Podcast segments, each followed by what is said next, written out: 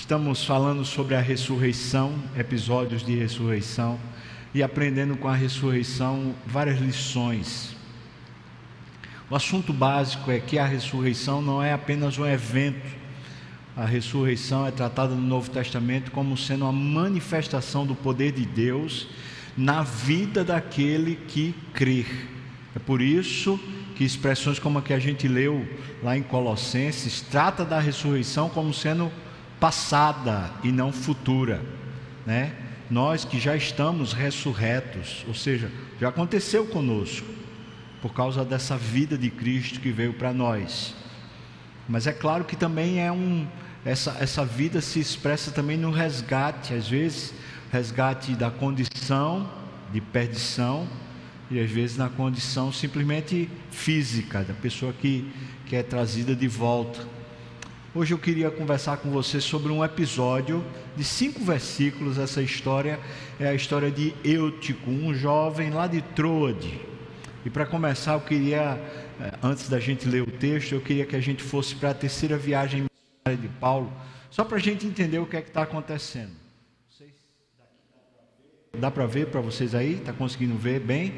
Aqui um mapa só para ajudar a gente a, a gente se localizar, né?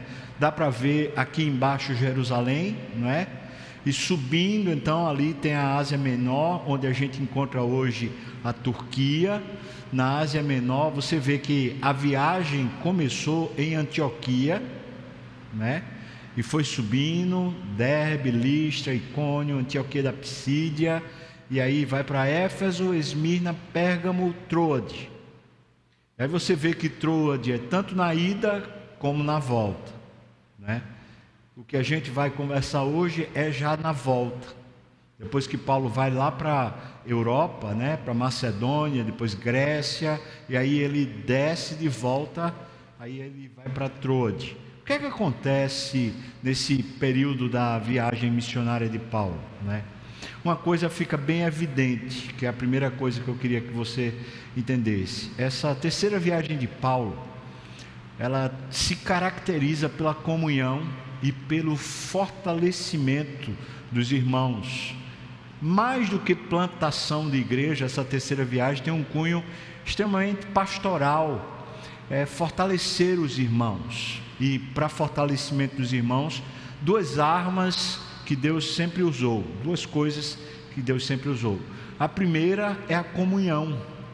A comunhão através de vários recursos que a Bíblia traz.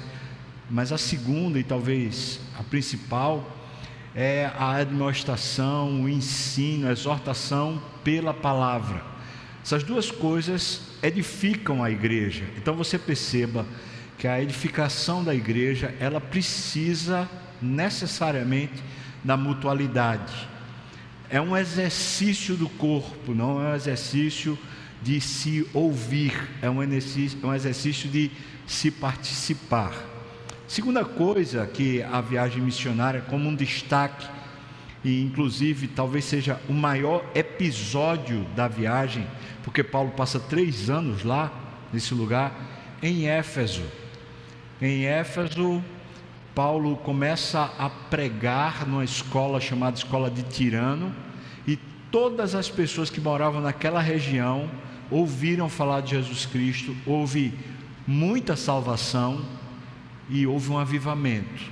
Né? No texto que a gente lê lá, 19, é, Atos 19, 17 a 20, diz assim: Chegou este fato ao conhecimento de todos, assim judeus como gregos, habitantes de Éfeso, um caso lá que Paulo expulsa demônios. Veio o temor sobre todos eles e o nome do Senhor Jesus era engrandecido. Muitos dos que creram vieram confessando e denunciando as suas próprias obras. Veja o quebrantamento. As pessoas vêm dizendo o que é que elas estavam fazendo, praticavam. 19. Também muitos dos que haviam praticado artes mágicas, aqui entenda, Magia aqui quer dizer bruxaria, quer dizer mexer com as trevas mesmo, macumba, é isso. Então, eles praticado artes mágicas, reunindo os seus livros, os queimaram diante de todos. Calculados seus preços, achou-se que montavam 50 mil denários. 50 mil dias de trabalho, é mais ou menos isso, né? Assim, a palavra do Senhor crescia e prevalecia poderosamente. A, a Bíblia parece querer dar ênfase isso. Depois disso, o que acontece é uma grande perseguição a Paulo na própria cidade, né? Depois Paulo sai dali de Éfeso, vai para a Ásia Menor, desculpa, para Europa, onde ele visita lá muita gente, fortalecendo os irmãos. O texto diz isso, né? Atravessaram sucessivamente a região da Galácia e Frígia, confirmando todos os discípulos, fortalecendo os irmãos também da Macedônia, da Grécia, e aí ele começa a descer. O versículo 21 diz: Cumpridas estas coisas, há uma resolução de Paulo nessa viagem. Paulo resolveu, no seu espírito, ir para Jerusalém. Ou seja, na volta ele não ficaria em Antioquia, ele ia até a igreja mãe, até Jerusalém.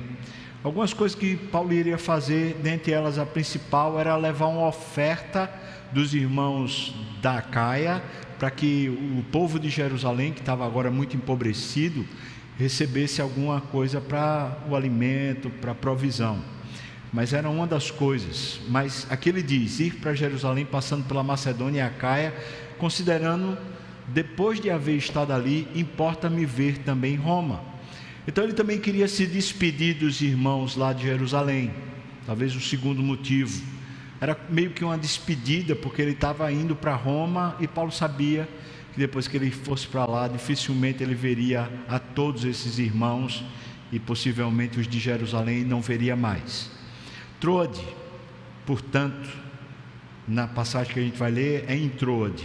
Troade, portanto, lá na Ásia Menor, fica justamente na fronteira entre a Ásia e a Europa. Um porto, um lugar estratégico, é um lugar de definições é um lugar de, de rumos, ou decisões e definições de rumo, né? Então Troade é esse lugar onde o apóstolo define ir para Jerusalém, onde ele é preso. E dali começa a sina de Paulo para a morte. Como falei, Paulo nessa viagem, assim como nas outras também, sofre grandes embaraços e grandes perseguições, não é? é, o sofrimento parecia que era, era fazia parte do pacote. Quando a gente lê Atos, a gente vê isso. A gente vê muita ação de Deus, mas também muita ação do diabo né, no enfrentamento, tentando fazer a igreja recuar, fazendo a igreja ter medo. Então a gente poderia dizer, sem, sem muito medo, né, a gente poderia dizer que a igreja enfrentava nessa época muito mais um, um perigo exterior do que um perigo interior. Ela tinha que enfrentar né, poderes, principados tão grandes lá fora que o que ela passava dentro dela era muito pequeno. Talvez uma grande lição de Atos para a gente seja essa, é que quando a igreja ela não enfrenta os principados e potestades fora dela, normalmente os principados e potestades encontram espaço dentro dela, né? E quando a gente fala de enfrentar principados e potestades, a gente está falando de enfrentar poderes, poderes que estão instalados na sociedade, que estão instalados na cultura, estão instalados nos poderes, poderes financeiros, poderes políticos, poderes intelectuais, ou seja, quando a igreja não, não enfrenta esses poderes lá fora, normalmente esses poderes entram na vida da igreja e começam a perturbar dentro da igreja. E o quinto, quinto lugar que eu queria mencionar não diz nem respeito propriamente à terceira viagem, mas diz respeito a Troade. Troade parece que é o lugar final, né? Antes de Paulo chegar em Roma, e ser preso, parece que ele é preso em Troade para ser levado para Roma, porque ele diz lá em 2 Timóteo 4,13, ele diz para que ele deixou a capa dele lá na casa de Carpo, que ficava em Troade. Então, por ser o porto, parece que foi um lugar onde muitas vezes aconteceram definições, partidas e encontros na vida do apóstolo Paulo. Quando o texto que a gente vai ler, Paulo vai para Troade de passagem. Ele chega lá no domingo e ele está indo para Jerusalém. Então não era nem para ele parar lá, era só para ele dormir lá. Mas quando ele chega lá, ele resolve, vamos fazer um culto, né? Tem os irmãos aqui, tem igreja, tem tudo, vamos fazer o culto. Então vamos para Atos 20, a partir do versículo 7 a 12. Se tiver aí, quiser abrir sua Bíblia, então, se quiser, segue aqui. Diz assim, versículo 7 né, e 8. No primeiro dia da semana, portanto no domingo, estando nós reunidos com o fim de partir o pão, Paulo, que devia seguir viagem no dia imediato, exortava-os e prolongou o discurso até meia-noite. Havia muitas lâmpadas no cenáculo onde estavam reunidos. Esse texto vai apresentar para a gente então algumas coisas. Primeira coisa, qual era o objetivo de Paulo reunir? Diz que o objetivo era partir o pão e o outro parece que era o ensino. Então era comunhão e o outro era o ensino, porque ele se prolonga. Então tem esses dois, dois objetivos naquela reunião, naquele culto. Vamos ver isso aqui. A comunhão está revelada nesse texto, nesse pequeno texto aqui, em três palavras. A primeira é reunir. Né? Eles se reuniram, eles se encontraram, eles se uniram. E é interessante que essa palavra aqui no grego traz o sentido de unir mente, não só unir fisicamente. Ou seja, eles se reuniram no domingo, no dia de culto, para que a mente fosse dominada por Cristo, se unissem à mente de Cristo. Isso é comunhão. É quando a gente tem em comum alguma coisa. O que é que nós temos em comum? Nós não nascemos na mesma casa, nós não temos a mesma cultura familiar, nós não temos a mesma estratificação social, nós não temos a mesma cor de pele. Então o que é que temos em comum? Ser brasileiro? Talvez seja a única coisa. Não, não. O que a gente tem de fato em comum é que hoje nós somos lavados pelo sangue de Jesus. E sobre nós prevalece Cristo. Amém, irmãos? Ou não? É isso, é isso o nosso comum. Por isso, qualquer crente de qualquer lugar, quando chega lá, mesmo que não seja da mesma nacionalidade, termina sendo irmão. Por quê? Porque a gente quer a mente de Cristo. A gente não quer mais nem sequer viver para esse mundo, segundo esse mundo, mas para Cristo. Então eles estavam lá, reunidos. Então, não se tratava apenas de ajuntamento, mas se tratava, sobretudo, de uma maneira de viver. Eu quero aprender a viver como Cristo, quero ter a mente de Cristo. Segunda coisa que o texto diz era que eles queriam partir o pão, que quer dizer a ceia, como a gente vai ter hoje, se Deus quiser. A ceia marca o memorial da unificação da gente com Cristo. Então, eles queriam ter a mente de Cristo, mas eles queriam ter também a vida de Cristo porque a ceia, essa festa do amor, além da comunhão, que era você sentar à mesa e estar junto, era um momento que a pessoa lembrava que fazia parte do corpo de Cristo e que, portanto, vivia não mais para si mesmo, mas vivia a própria vida de Cristo. Então veja que a reunião é super cristocêntrica, né? A comunhão é cristocêntrica. A comunhão, é, eu fui acostumado na minha adolescência, lá na minha infância, a pensar em comunhão de igreja, ir para piquenique, comunhão de igreja era, sei lá, fazer um jogar voleibol, jogar futebol. Comunhão dizia respeito a entretenimento. Na Bíblia, comunhão diz respeito a a gente unir-se a Cristo né? é bem espiritual, né? Porque é bem fácil que a gente jogue vôlei e no final a gente saia brigado, né? Ou então jogue uma bolinha e no final saia alguém ferido. Ou seja, é, se, a, se, a, comunhão não é em torno de Cristo e buscando Cristo, certamente termina se tornando divisão e não comunhão. A terceira palavra, por incrível que pareça, é a palavra exortação que está aqui. O texto diz: exortava-os. É interessante, eu fui tentar ver o que é que essa palavra significava lá no grego, e significa misturar pensamento com pensamento, ponderar, refletir e conversar. Então deixa eu pensar na dinâmica dessa reunião. Essa reunião aqui, né, esse culto aqui, ficou mais parecido com um pequeno grupo que a gente conhece do que um culto solene Ao que tudo indica, Paulo chega lá naquela reunião e começa a conversar com todos. Daqui a pouco a gente entende que o cenáculo proporcionava isso, mas veja só, eles começaram a conversar, a dialogar, todos com o mesmo desejo. Nós queremos nos unir a Cristo, queremos viver a vida de Cristo.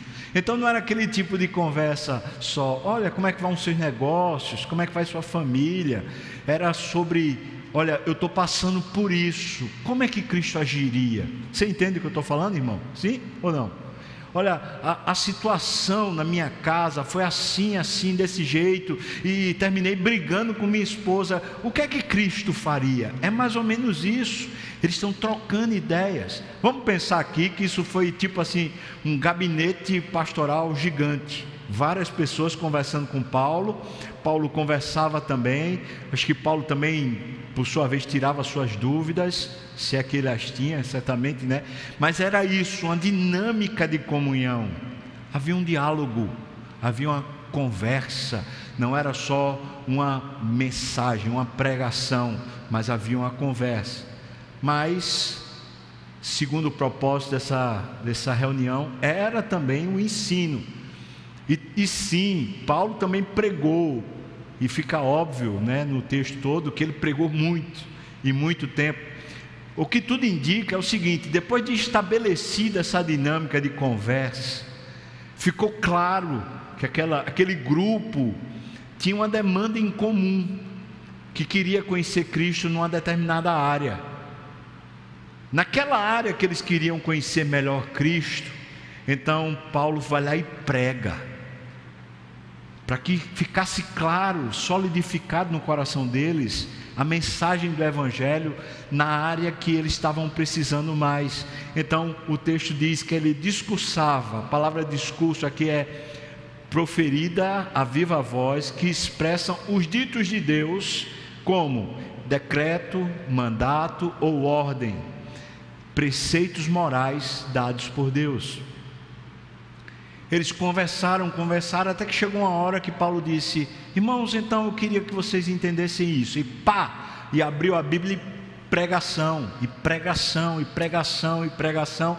Claro que provavelmente ele estava usando os fatos que foram trazidos. Alguém falou do, da família, o outro falou dos negócios, o outro falou do sistema de governo, o outro falou de. Cada um que foi falando, e Paulo, depois daquele arrazoado ali, daquele diálogo, agora ele traz a exposição das Escrituras para que todo mundo se contextualize. Imagina esse tipo de reunião. Você acha que dá para se distrair? Você acha que dá para você ficar alheio numa reunião dessa? Pois o texto diz para a gente que, que pode sim porque o Eutico ficou, né? E o Eutico terminou morrendo nessa reunião. Penso que devia ser uma reunião maravilhosa, não só por causa da presença de Paulo, mas por causa desse contexto todo. Mas o texto diz para a gente no versículo 8 que havia muitas lâmpadas no cenáculo. O que é o cenáculo? O cenáculo era a laje de cima da casa. Normalmente se fazia isso, em cima batia uma laje e lá ficava um terraço. Até hoje no Oriente Médio é assim, né? Existe esse terraço onde as pessoas vão, vão à tardinha, vão à noite, para ficar lá, contemplar as estrelas, ficar lá de bem com a vida. Então, o cenáculo, esse cenáculo, um cenáculo normal, né, era do tamanho da casa. O cenáculo podia ter até 150 caber até 150 pessoas. Então, essa reunião não devia ser uma reunião gigante, uma reunião menor. Os cristãos não só se reuniam em cenáculos, às vezes eles se reuniam em jardins, às vezes eles se reuniam em sepulcros, cavernas, às vezes eles se reuniam em cenáculos. Então alguém emprestou sua casa e os irmãos foram para lá. O texto diz para nós que haviam muitas lâmpadas. E então a gente entende que era noite, né? E havia iluminação artificial, que era a iluminação das lâmpadas. A gente vai entender o seguinte: se aquele lugar tivesse cheio, e aparentemente está, porque havia muitas lâmpadas, significa que as pessoas trouxeram de casa suas lamparinas para ficar um ambiente claro. Provavelmente provavelmente esse lugar ficou mais quente. Por quê? Porque a, a lâmpada era um, uma boquinha de fogo saindo. E o que é que queimava? Queimava azeite. Então fico imaginando, né? Talvez ali 100 pessoas, não sei. Vamos dizer que das 100 pessoas, 50 levaram a lâmpada. E vamos pensar então que está 50 lamparinas queimando, aquele cheiro de óleo. Está assistindo? E aquele calor, as pessoas e o fogo. Será que estava frio? Hernandes Dias Lopes diz: provavelmente estava quente. E aqui para nós, né? Recife é quente o ano todo e chega uma época que é menos quente, que é a que a gente está vivendo, né? Mas o hemisfério norte, que é o caso aqui, a época da, do frio é frio, mas na época do calor é calor e até de noite é quente. Então provavelmente estava quente. É bom que a gente entenda qual é o cenário onde está acontecendo a coisa. Então chegamos no versículo 9, onde existe a morte. Veja o que diz: Um jovem, o texto faz questão de colocá-lo no grupo dos jovens por causa do episódio. Um jovem chamado Eutico, que estava sentado numa janela, adormecendo profundamente durante o prolongado discurso de Paulo, vencido pelo sono, caiu do terceiro andar abaixo e foi levantado morto. Imagina o nosso culto aqui, de repente, alguém passa mal, cai duro no chão, alguém vai mexer lá, está morto. É uma calamidade, irmãos. Isso é o caos. Mas a gente tem que perguntar: o que é que esse menino foi fazer na janela? Não tem que perguntar? Poxa vida, por que você vai para a reunião, vai participar da reunião, vai participar do culto e tem que ficar numa janela no terceiro andar. Esse menino não tem mãe, não. Não tem pai também, não. Sai daí, menino. Bom, o que é uma janela? Você sabe muito bem o que é uma janela. A janela é uma abertura que finalmente faz os dois lados, o de fora e o de dentro, se comunicarem. Não é uma porta que você entra e sai, mas certamente a janela é um lugar onde o vento entra então, o que está fora consegue entrar e onde você consegue ver o que está fora, portanto, quem está dentro consegue chegar lá fora. Então, é uma comunicação. Janela é só isso, né? Eu queria pensar algumas possibilidades com você, porque é que esse menino foi para a janela. Estou chamando menino, mas é um jovem. Quer dizer que era um adolescente? Não, um jovem. Veja, pensando possibilidades. Que o lugar estava muito cheio, e então Eutico foi para a janela por não conseguir participar direito da reunião. Será que foi isso? Estava tão cheio, não tinha lugar para sentar, ele foi para a janela porque conseguia ficar lá. Se foi isso, o que estava acontecendo é que Eutico estava nas bordas da reunião, ele não estava participando efetivamente. Até que teve interesse, mas chegando lá não conseguiu fazer parte do grupo, ficou nas bordas. Segundo, segunda possibilidade, que o lugar estava quente e ele foi para a janela para se refrescar. Os demais ficaram lá no calor, mas Eutico não. Eutico, diferente de todo mundo, precisava ter um refresco. E nesse, nessa busca por conforto, ele acabou por não conseguir se ligar à reunião. Então eu diria que essa morte desse menino talvez foi fruto de buscar conforto. Será? Será que foi isso? Eu não sei se foi, mas é bom que a gente pense, porque o motivo da morte foi a queda, tudo bem, mas ele foi para a janela por algum motivo. Será que foi esse?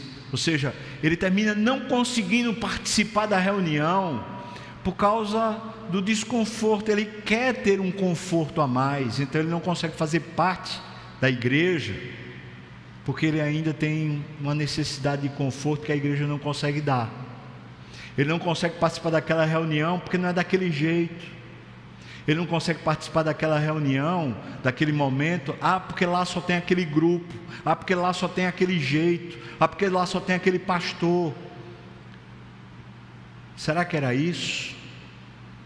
Talvez eu não conseguiu participar da reunião porque ele não abria mão do conforto pessoal.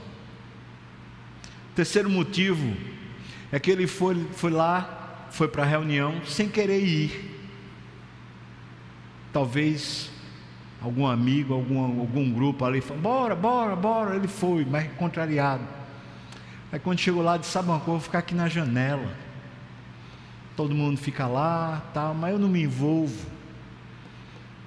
E o discurso cumprido de Paulo terminou levando ele ao sono e ele dormiu e caiu. Se foi isso, se foi isso, quer dizer uma apatia espiritual. É uma pessoa que até vai, mas vai por obrigação, vai por imposição, não vai porque quer.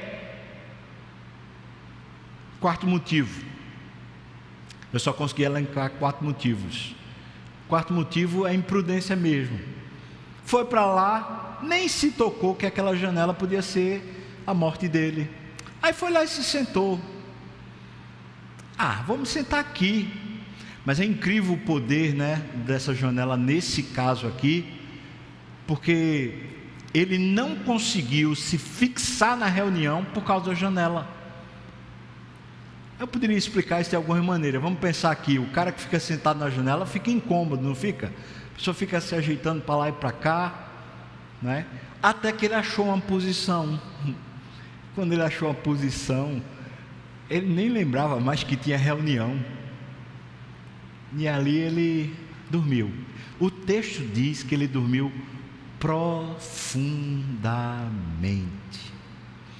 O que eu quero dizer com isso é que se foi imprudência, de todo jeito, certamente esse rapaz não estava efetivamente participando da reunião. Aí eu, eu posso dizer o seguinte, irmão: o sono veio por algum desses motivos. Ele só foi para a janela porque já tinha motivo errado dentro dele. E o sono é fruto desses motivos. Vamos pensar aqui, o que o sono profundo nos ensina? Primeiro, que ele certamente estava cansado demais para cultuar. Acontece? A vida está tão corrida, tanta coisa para fazer que não dá tempo. Quando a gente faz, a gente faz meio que por obrigação ou, ou faz já e, e não consegue não consegue assistir um culto pela internet, não consegue, sabe, a cabeça não consegue se concentrar naquilo que está sendo dito, falado, não consegue. Segundo, que o, o sono nos ensina, que o interesse dele pelo que estava acontecendo era pouco. Vou dar um, um exemplo aqui, como, como é interessante isso. É, havia aqui na Igreja das Graças uma pessoa, uma pessoa de alta reputação e tal, que sempre vinha para o culto, especialmente o culto da manhã, no domingo, se sentava no banco e ficava ali, de vez em quando olhava e baixava a cabeça e ficava anotando. Todo mundo que olhava falava assim: rapaz, que pessoa interessada. Depois de um tempo, a gente soube, porque ele confessou. Ele ficava fazendo a agenda da semana, de todas as coisas que tinha para fazer. E quando levantava a cabeça era só para fingir que estava que estava prestando atenção, mas estava em outro lugar. Tem tanta gente que vem para a igreja ou, ou, participa de alguma coisa da igreja, mas na verdade está em rede social, está, sei lá, em, em, Lembro de um caso, esse era, era clássico também, de pessoas aqui que chegavam no culto da tarde, sentava-se atrás, pegava o celular e ia assistir jogo de futebol. Rolando o culto e a pessoa assistindo o jogo de futebol. Quando o time fazia gol, a pessoa. Você só via assim, no meio do negócio. Não gritava, mas. Como assim? Ou seja, não tinham interesse pelo que estava acontecendo. Ele não dormiu, irmão, pode ter certeza. Se ele tivesse muito interessado, ele não teria dormido. Eu já, já participei, já fiz isso, já vi gente fazendo isso, que quando está interessado na reunião, fica em pé na parte de trás, faz exercício, faz assim, ó, para acordar.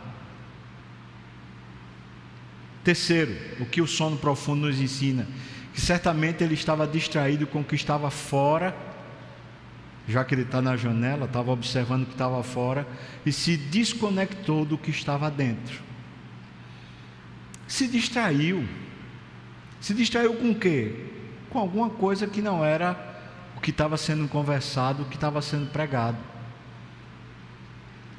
Sabe, irmãos, eu estou colocando isso aqui porque esse tipo de sono, com essas causas aqui, ele mata. E é aqui que a gente entra na história de, da ressurreição de Eutico.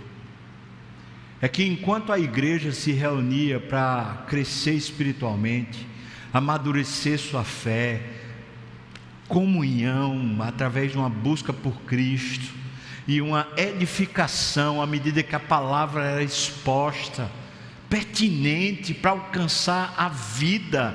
Enquanto as coisas estavam acontecendo para um crescimento espiritual, Eutico parecia estar fora da igreja com quanto estivesse na reunião. E estrategicamente ele fica no lugar onde ele está fora, mesmo estando dentro. Já aconteceu com você?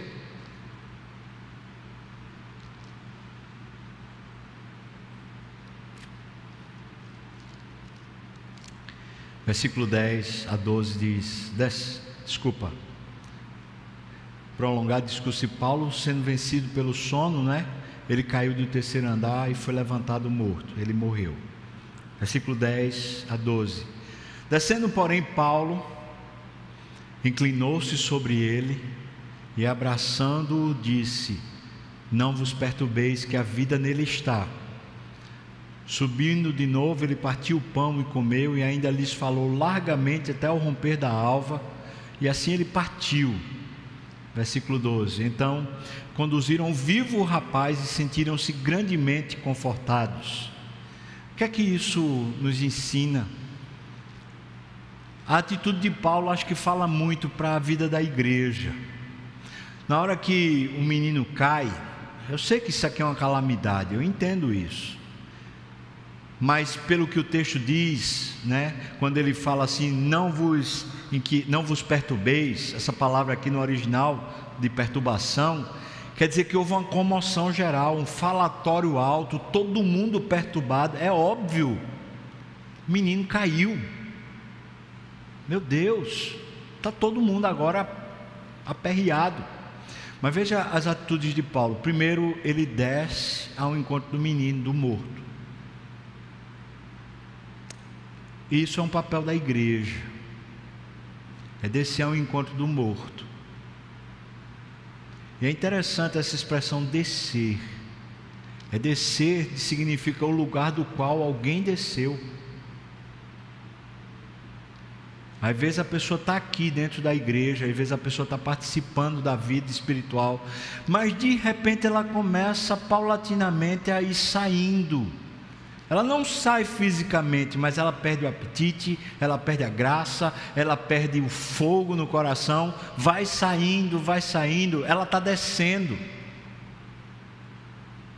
A pessoa às vezes está tão engajada na igreja e de repente ela começa a ir para as bordas, para as bordas da igreja, as janelas, vai perdendo o interesse, vai perdendo aquela, aquela coisa de participar, de se integrar, de estar viva dentro da igreja. E é, é sintomático, é sintomático. Paulo desce. E eu achei tão interessante, né? Claro que ele desceu as escadas, mas ele foi ao morto, no sentido de ao lugar onde ele desceu. É emblemático isso. Segundo, o texto diz que chegando no morto, ele inclinou-se, significa ele tomou posse. Você acredita? Essa palavra no, no, no, grego, no grego significa isso. Ele tomou posse ou deitou sobre, ele tomou posse daquela morte. Em outras palavras, trocando em miúdo, significa assim: esse negócio é meu. Isso aqui tem a ver comigo, porque esse era um irmão meu e o irmão começou a, a derivar, desceu e morreu. Então, não estou falando que isso aqui não é uma morte física, não. É, mas tem um simbolismo fortíssimo. Porque a igreja é esse lugar que, que aquece o outro, que ajuda o outro a, a se manter firme. Eu fico olhando essa pandemia, mostrou isso muito. A gente tem aqui na igreja verdadeiros, eu vou chamar assim, heróis que, que são líderes de grupos pequenos, que continuaram firmes, mesmo que online, fortalecendo. Um grupo de adolescentes resolveu adotar alguns idosos da igreja para mandar mensagem, para orar, para estar junto. Gente que ficou o tempo todo abençoando uns aos outros para continuar mantendo forte a chama no coração. Ou seja, isso é igreja. Igreja, a gente dizer, faz parte, toma posse. Amigo, meu amigo aqui que se converteu, que é crente, faz parte da minha carne. Interessante, ele deita sobre, aí lembra a história do que aconteceu lá com Eliseu. Você estava aqui ou você assistiu o culto? Se não assistiu, vá lá assistir né, com a sunamita. Ou seja, ele está transferindo a vida abençoando como Cristo fez. Estou falando simbolicamente, tá? Quarto, ou desculpa, terceira coisa que ele faz, ele abraça, abraçando. E o texto significa abraçar completamente. É como se Paulo dissesse: seu lugar é aqui. Você fica na janela, mas seu lugar é aqui. Você fica pelas bordas, mas seu lugar é aqui, é dentro, completamente dentro. Amém, irmão? Interessante que é aí que a ressurreição acontece. E é assim que ela acontece. Muitas vezes na nossa espiritualidade é assim que ela acontece. E às vezes, irmãos, a gente olha para a vida da gente e fala assim: eu estou cansado demais para me envolver nesse nível. É nesse ponto que a gente é interessante a história de Paulo. Paulo vem de viagem, no outro dia de manhã ele vai viajar de novo. Como é que esse cara vai ter energia? Ele não é mais um adolescente, um jovem, não, já é um senhor. Como é que esse cara vai ter energia para poder se gastar para a igreja ser edificada? E por favor, não me venha com essa, essa lógica de, mas ele era pastor. Não. Que tem muito pastor que nessa ocasião aqui ia para o hotel dormir. É não, é interesse. É vontade de que haja vida de verdade e não morte porque o descuido com os eúticos que ficam na margem, que ficam na janela, que ficam assim nas experiências das reuniões, simplesmente acessando rede social, conversando no WhatsApp, fazendo lá suas agendas, fazendo suas anotações, mais interessado no time de futebol, mais interessado nas coisas que estão acontecendo do lado de fora do que de fato interessado na vida de Deus, essas pessoas daqui a pouco elas vão morrer. E, por favor, não entenda que só é respeito ao culto público, como o que a gente está vivendo aqui, mas diz respeito absolutamente toda a espiritualidade da pessoa. Paulo diz para o grupo todo que está em polvorosa, né, ele fala: Não vos perturbeis. A palavra perturbação aqui é estar mentalmente alarmado, inquieto, lamentar tumultuosamente você fazendo barulho, porque a mente ficou agitada, e é óbvio, em face da morte, mentes ficam agitadas. Ao longo do, do período de pastoreio, né? Eu já vi esposa agitada com o marido, tu, mentalmente. Eu já vi marido agitado com a esposa mentalmente. Por quê? Porque a pessoa deixou de estar na igreja, perdeu perdeu a graça, perdeu o coração. Eu já vi pais, mães perturbados com os filhos. Por quê? Porque os filhos deixaram também. Só quero guardar uma prerrogativa que é muito importante. é que a salvação vem por Cristo e não por mérito de ninguém. E que a pessoa salva, ela é salva de uma vez para sempre. E não é disso que eu estou aplicando o texto, mas eu estou falando dessa mutualidade que aquece o nosso coração e que abençoa a nossa vida de verdade.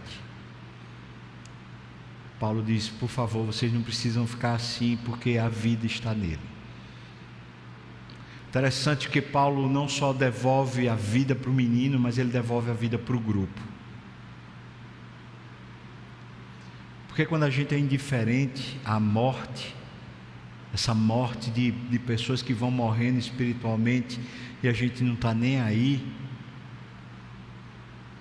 termina que a gente simplesmente também está morto.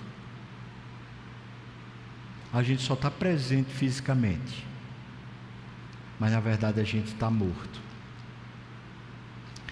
O texto acaba assim: eles foram confortados e Paulo, no dia seguinte, já partiu, foi embora em direção a Jerusalém, levar as ofertas e fazer o que eu já tinha falado anteriormente.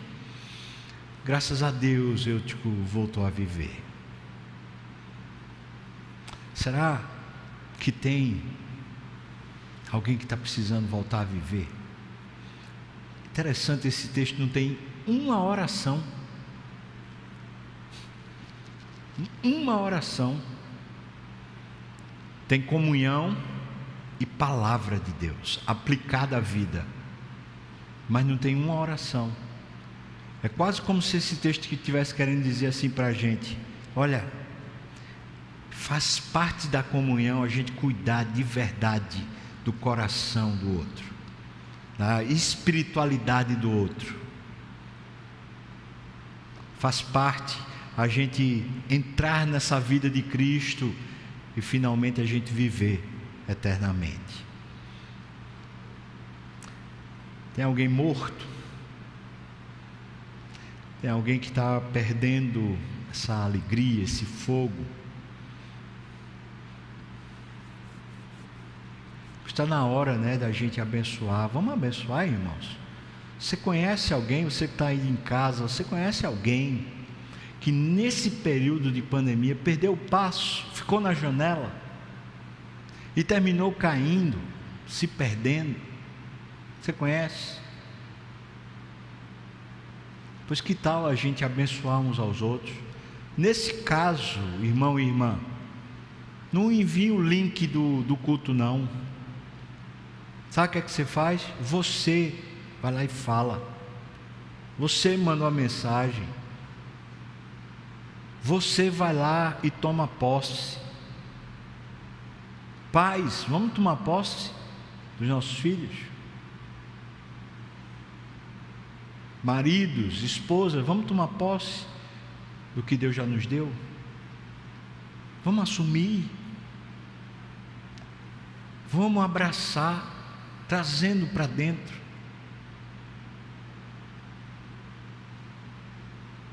Vamos lançar fora essa perturbação que quer tomar conta do nosso coração. Só a ressurreição é que pode lançar fora a perturbação.